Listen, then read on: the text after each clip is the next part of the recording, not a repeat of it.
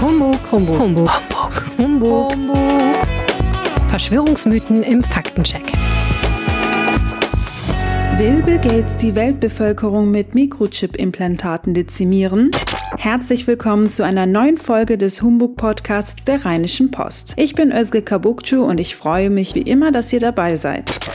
Seit Beginn der Corona-Pandemie kursieren um den Microsoft-Gründer Bill Gates viele Falschinformationen und Halbwahrheiten. Er soll angeblich für Zwangsimpfungen sein und die Weltherrschaft anstreben. Seither ist er zur Zielscheibe von Verschwörungstheoretikern geworden. Was steckt hinter den Behauptungen, Gates wolle die Menschheit zwangsimpfen? Darüber spreche ich mit meiner Kollegin Danina Esau, die dazu recherchiert hat. Hallo Danina, willkommen im Podcast. Hallo. Verschwörer machen Bill Gates für die Pandemie verantwortlich. Vielleicht magst du uns erst mal ganz kurz erzählen, was überhaupt behauptet wird. Ja, also die Anhänger der Theorie behaupten, dass Bill Gates Corona benutzt, um eine weltweite Impfpflicht einzuführen. Und dass dann bei jedem, der geimpft wird, ein Mikrochip in den Körper eingepflanzt wird. So möchte Bill Gates die Menschheit kontrollieren und letzten Endes auch reduzieren. Wer hat denn die Theorie um Bill Gates in die Welt gesetzt? Also ich vermute mal, dass es schwierig ist, zurückzuverfolgen. Aber wo liegt denn quasi der Ursprung dieser Theorie? Das ist schwer zu sagen. Also man weiß nur, dass sie sich zuerst in Amerika verbreitet hat, in den sozialen Medien und Netzwerken und in Deutschland hat die Theorie der Journalist Ken Jebsen verbreitet. Letztes Jahr im Mai hat er ein YouTube-Video zum Thema Bill Gates und Mikrochipping hochgeladen und das hat sich sofort verbreitet wie ein Lauffeuer. Also kann man auch nicht genau feststellen, wie viele Menschen letztendlich an diese Theorie glauben?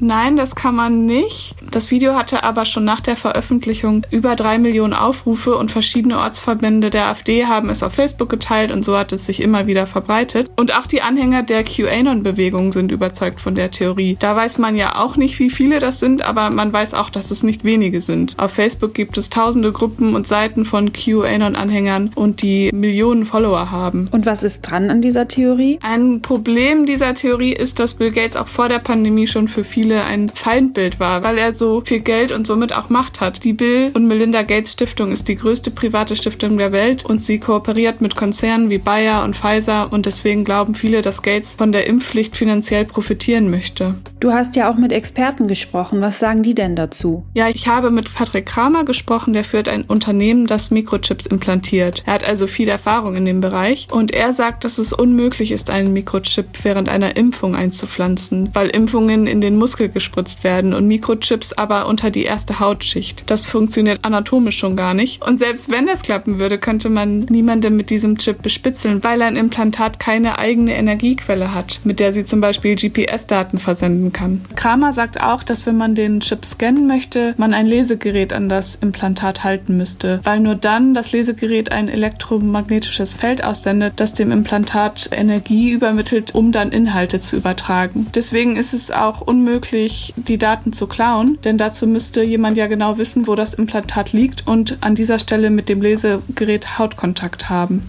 Das war Danina Esau aus der RP-Redaktion. Vielen Dank. Gerne. Fazit. Die Behauptung, dass mit der Impfung den Menschen Mikrochips implantiert werden, um so die völlige Kontrolle über die Menschheit zu erlangen, ist Humbug. Auch, dass der Microsoft-Gründer Bill Gates die Corona-Pandemie als Vorwand nutzt, um eine weltweite Impfpflicht einzuführen. Für diese Behauptung gibt es keinerlei Belege. Auch selbst wenn man wollte, ist eine Ortung von Personen anhand dieser Mikrochip-Implantate technisch schlicht nicht möglich. Und das war er, der Podcast der Rheinischen Post zum Thema Verschwörungstheorien. Vielen Dank, dass ihr bis zum Schluss geblieben seid. Wenn ihr Fragen oder Feedback geben möchtet, schreibt uns an humbug.rheinische-post.de. Mehr Verschwörungstheorien im Faktencheck rp-online.de slash humbug.